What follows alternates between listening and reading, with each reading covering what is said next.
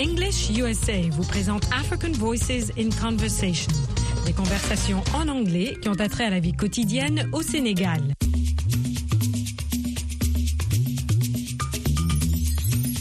Robin, une journaliste canadienne, fait un reportage sur des critères de choix de candidats politiques. Elle tend son micro à trois personnes qui donnent leur avis et des critères de choix, parfois surprenants. Écoutons ce micro-trottoir. Nous allons écouter Robin et ses trois interviewés. Vous répondrez vrai ou faux, true or false, à ces deux énoncés. 1. L'habillement des candidats est important pour Mariam. 2. Pour Jacques, le niveau d'éducation des candidats est moins important que leur programme. Vous répondrez ensuite à ces trois questions. 1. De quel genre de candidat ne veut pas Mariam? 2. Qui mort regarde-t-il? 3. Qu'est-ce que tous les candidats ont d'après Jacques? Vous allez enfin apprendre à exprimer une intention en utilisant le futur avec will. Hello, listeners. I'm Robin Dwight. Today, I will be speaking to three very different people about how people choose a candidate during an election in this part of the world. Mariam, let's start with you. The way a candidate dresses is very important to me.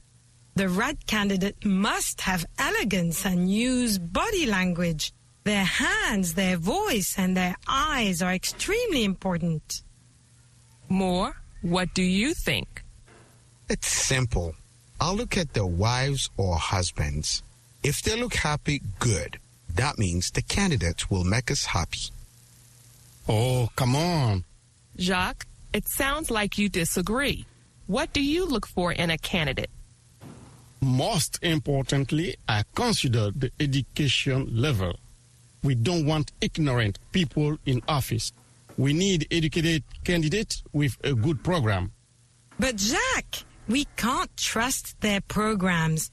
Many candidates have nice promises and nice manners, but they will change their programs once they're elected. Why not vote for the candidate you know personally? I will vote for my neighbor. He's a good candidate and a nice neighbor. But he's not very handsome, and I don't like his accent. I will vote for a candidate who will reduce prices and raise workers' salary. Jacques, you don't agree. Of course, I disagree. I have no salary. I run a small business, so I will vote for the candidate who will increase prices and decrease salaries. Jacques, I'm so glad you're not a candidate. Nous avons entendu Robin s'entretenir avec Mariam, Mort et Jacques. L'énoncé 1 est vrai. L'habillement des candidats est important pour Mariam. L'énoncé 2 est faux. Pour Jacques, le niveau d'éducation des candidats est moins important que leur programme. Voilà les réponses aux questions. 1. De quel genre de candidat ne veut pas Mariam? De candidat ignorant. 2. Qui mort regarde-t-il? Les femmes des candidats et les maris des candidates. 3. Qu'est-ce que tous les candidats ont d'après Jacques? Une bonne éducation et de belles promesses. Écoutez et répétez ces phrases de Mort et de Jacques. I will vote for my neighbor. I will vote for a candidate who will reduce prices. I will vote for the candidate who will increase prices. Mort et Jacques ont utilisé le futur simple avec will, qui est invariable à toutes les personnes. On pourrait dire He will change the law. He will improve agriculture. Ce futur exprime des intentions, pas des actions certaines à venir. Vous pouvez aussi utiliser la contraction I'll ou he'll, etc. pour exprimer les actions futures et des intentions. Par exemple, I'll vote for my neighbor. He'll change the law. You make me proud. Vous avez entendu Robin et ses invités. Vous avez vu que les critères de sélection d'un candidat peuvent être très différents. Vous savez aussi exprimer des intentions avec will. Et vous, pour quel candidat voterez-vous? Pour plus de renseignements au sujet des cours d'anglais, Learning English, allez au site internet suivant à americanenglish.state.gov ou à voalearningenglish.com.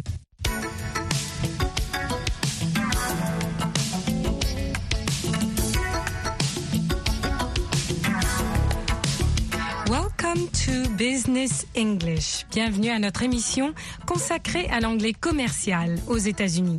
Dans ce programme, vous participerez à des voyages d'affaires, à des conversations téléphoniques, à l'échange de messages e-mail et à des interviews. Au micro, Michel Joseph.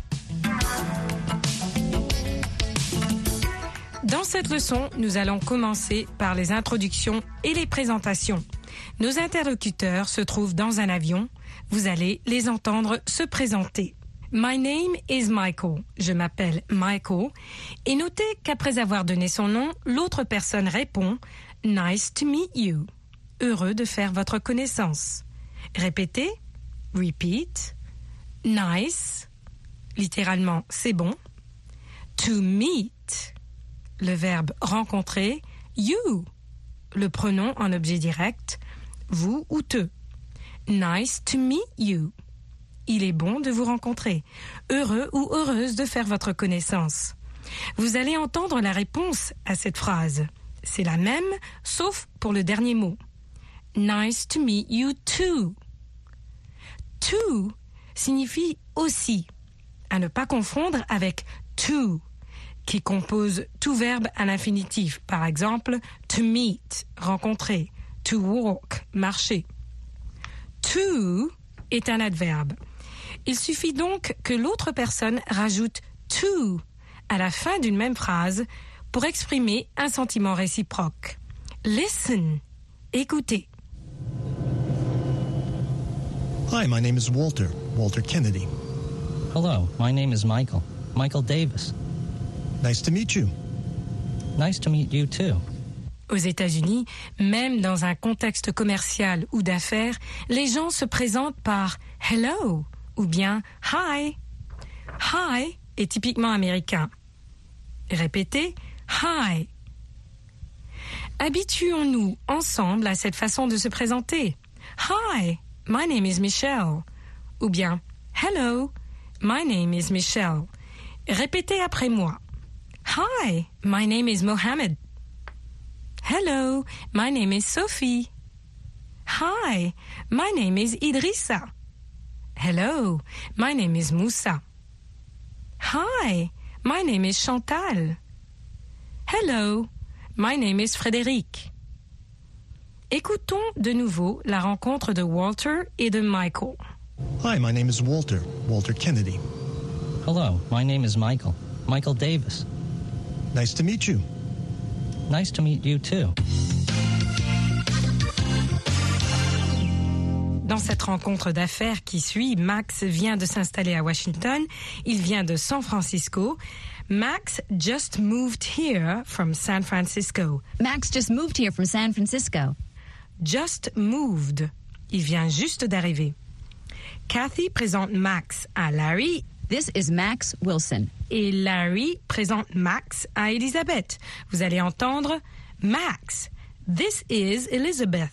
This is Elizabeth Moore. Max, voici Elisabeth. C'est une façon très courante de présenter une personne à quelqu'un d'autre. Quand il y a plusieurs personnes présentes, vous allez entendre aussi Larry, have you met Max? Larry, have you met Max? Larry, connaissez-vous Max? Avez-vous rencontré Max? Have you met? Vous allez entendre la réponse positive Yes, I have. Yes, I have. Et vous allez entendre aussi la réponse négative No, I haven't. Elizabeth, have you met Max? No, I haven't. C'est la contraction de No, I have not. Et répétez, repeat. Have you met? Yes, I have. No, I haven't. Listen. Écoutez. Larry, have you met Max? Yes, I have. Welcome to Washington. Thanks, Larry. Oh, hi, Elizabeth. Elizabeth, have you met Max? No, I haven't. This is Max Wilson. Max just moved here from San Francisco. Max, this is Elizabeth Moore. Nice to meet you, Elizabeth. It's nice to meet you too, Max. Et c'est tout pour cette leçon de Business English, l'anglais commercial. Until next time, à la prochaine fois. Are you ready? Êtes-vous prêt à mieux parler l'anglais? Rendez-vous sur VOA Afrique tous les soirs à 21h TU. C'est l'occasion rêvée de revoir le vocabulaire, les expressions courantes, la grammaire et les tournures de phrases. Et surtout, de vous familiariser avec l'anglais américain. Il y a du matériel pour tous les niveaux et tous les goûts. Let's go! Retrouvez-moi, Michel Joseph, tous les soirs à 21h TU sur VOA Afrique.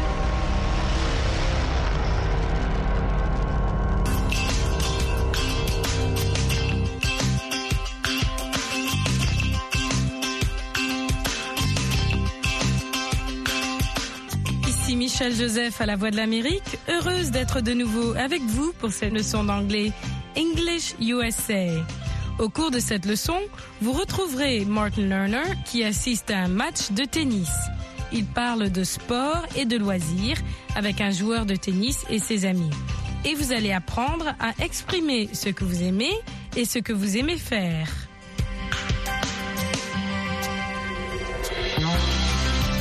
English USA diffusé en direct de Washington. Au micro, Michel Joseph.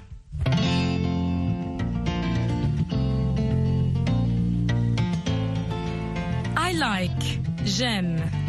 I like tennis. J'aime le tennis. Attention, avec un verbe, on compose la phrase de cette manière. I like to play tennis. J'aime jouer au tennis. I like to play tennis. Ou bien, I like playing tennis.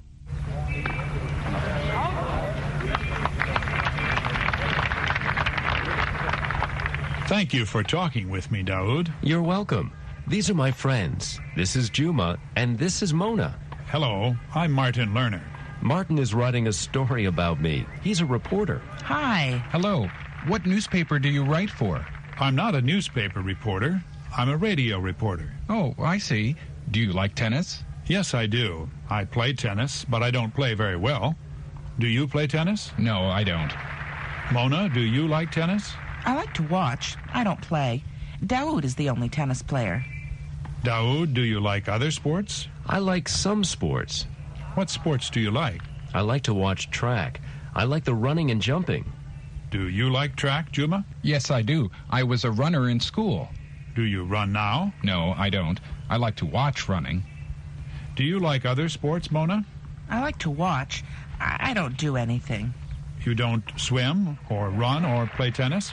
No, I don't do anything. What do you like to watch? I like to watch tennis. I like basketball. What other sports do you play, Daoud? I run. Do you like running? Sometimes. I run every day.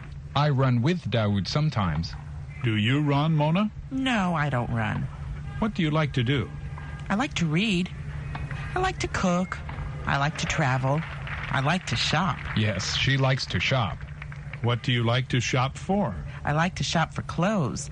Daoud likes to shop too. What do you like to shop for, Daoud? I like to shop for clothes too. Daoud, you're a very good tennis player. When did you begin? I began when I was 10 years old. I lived in Virginia. I began in school. Did you like to play tennis? Sometimes. You liked to play sometimes? I liked other sports too. I liked swimming in the summer, and I liked running and other things.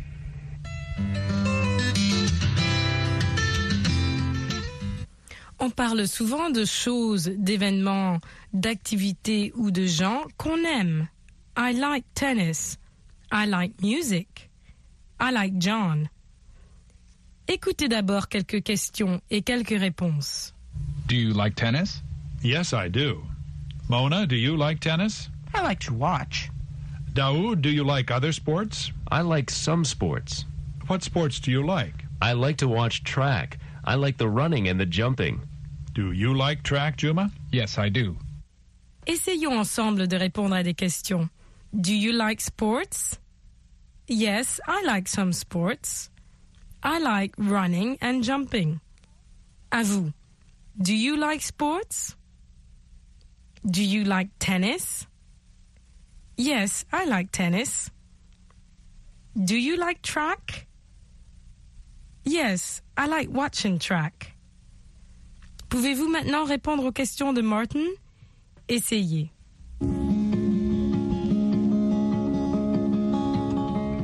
Do you like sports? Do you like tennis? Do you like swimming?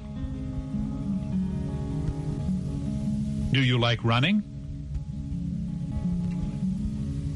Do you like track?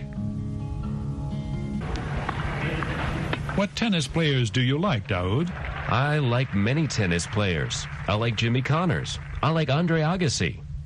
What tennis players do you like, Mona? I like Daoud. We all like Daoud.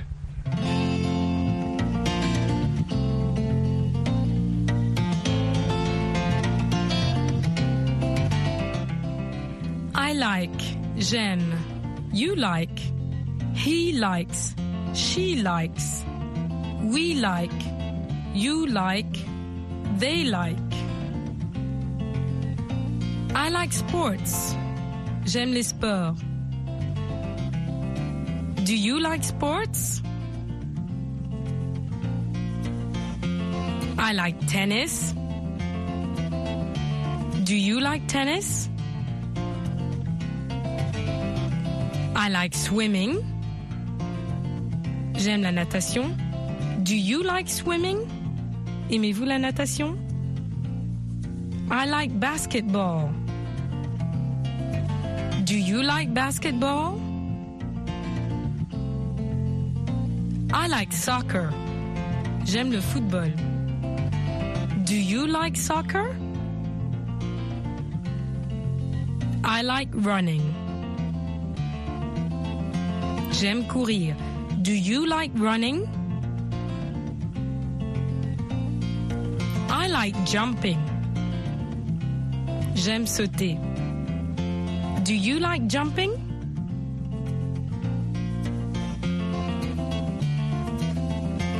I like to shop. J'aime faire des courses. I like to work. J'aime travailler. I like to play. J'aime jouer. I like to watch. J'aime regarder. I like to watch tennis. I like to play chess. Like to work in the garden. À vous, demandez à quelqu'un s'ils aiment quelque chose. De cette façon. Do you like to work? Do you like to work in the garden? Do you like to play? What kind of sports do you like?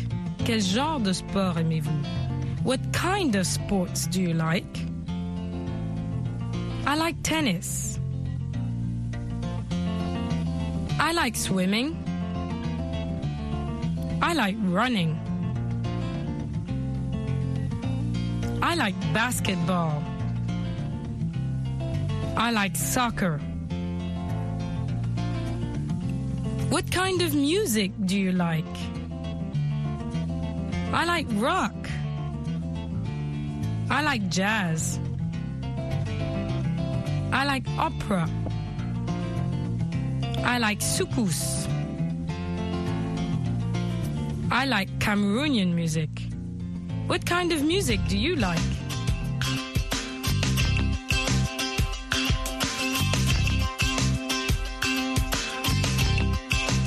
Et la liste continue. What do you like? Did you like it? L'avez-vous aimé? Did you like it? Il ne sera pas trop difficile pour vous de vous exercer. Pensez à toutes vos activités courantes et à vos loisirs et dites à haute voix lesquelles vous aimez ou lesquelles vous n'aimez pas. I like to go to the market. I like going to the market. I like working at VOA. I like teaching you English. Ne manquez pas de nous retrouver la prochaine fois. Until then, practice your English. Voulez-vous mieux parler l'anglais? C'est fait. Avec Anglais Télé, notre programme interactif télé multimédia. C'est à votre tour de parler. It's your turn to talk. No, it's my turn to talk. No, it's their turn to talk. Mais vous aurez l'occasion d'intervenir en direct Et de pratiquer l'anglais avec Michel et Roger. Nous répondrons à vos questions. Nous vous aiderons à formuler vos phrases. Participez à Anglais Télé. Retrouvez-nous aussi sur notre groupe Facebook Anglais Télé.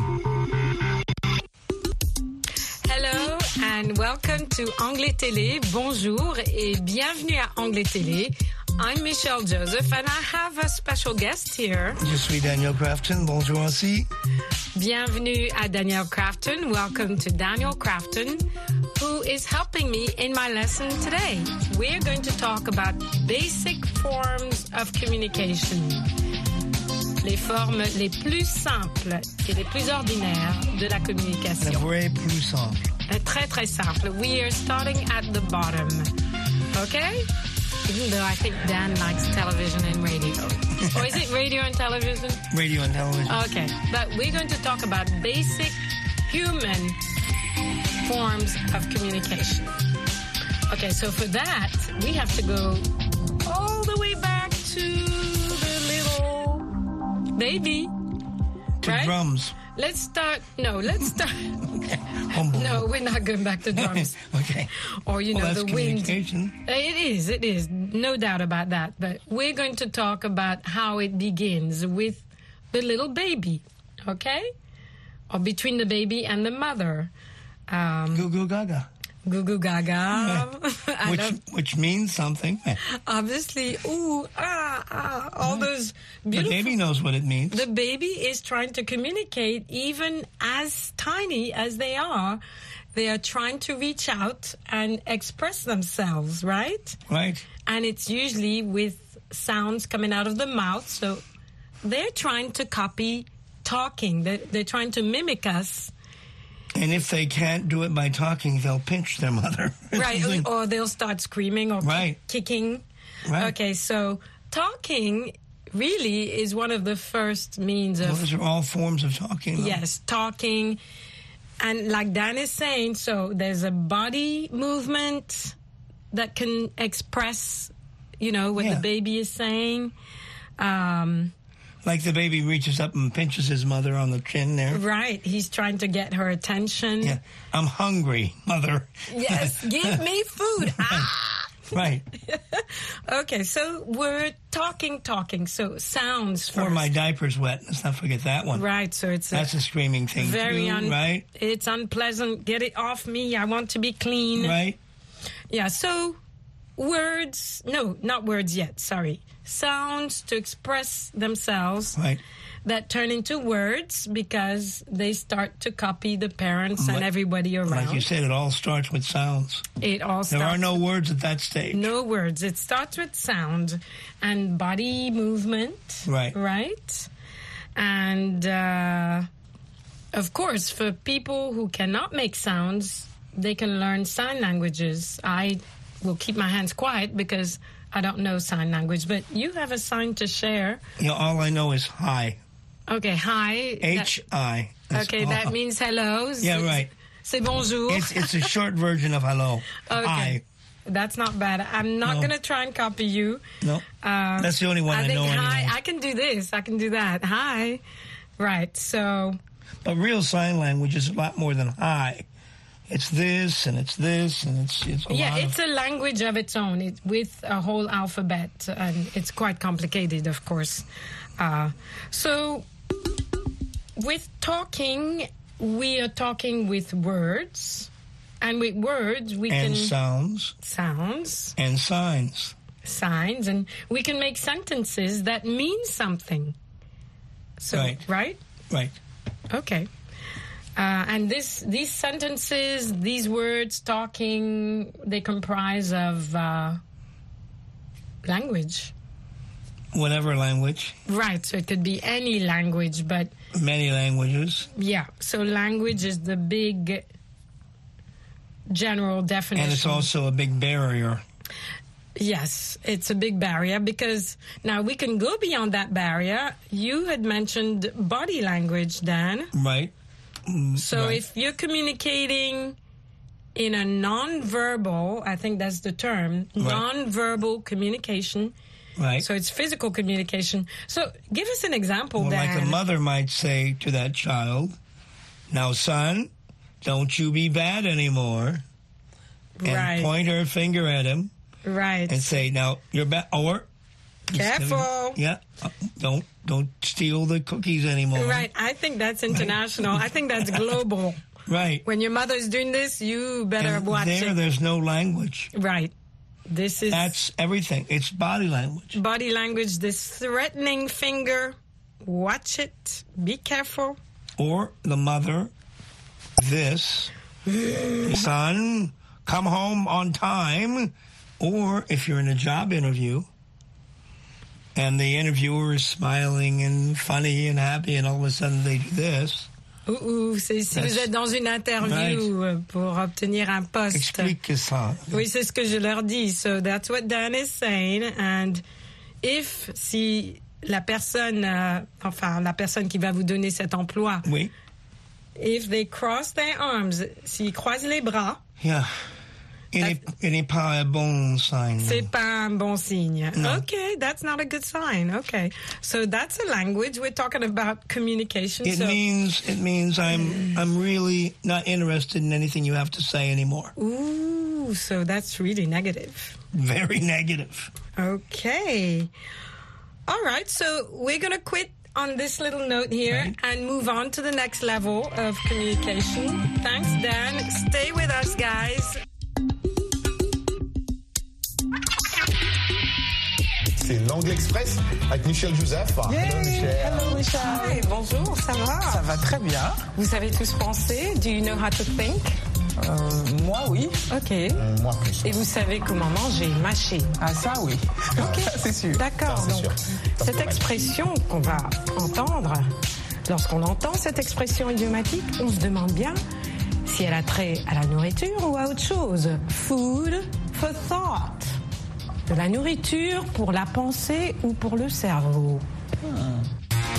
Food for thought. How did you like that book I gave you to read? Did you finish it? Oh, yeah. No, I loved it. It really gave me food for thought. I learned so much about gambling. Food for thought.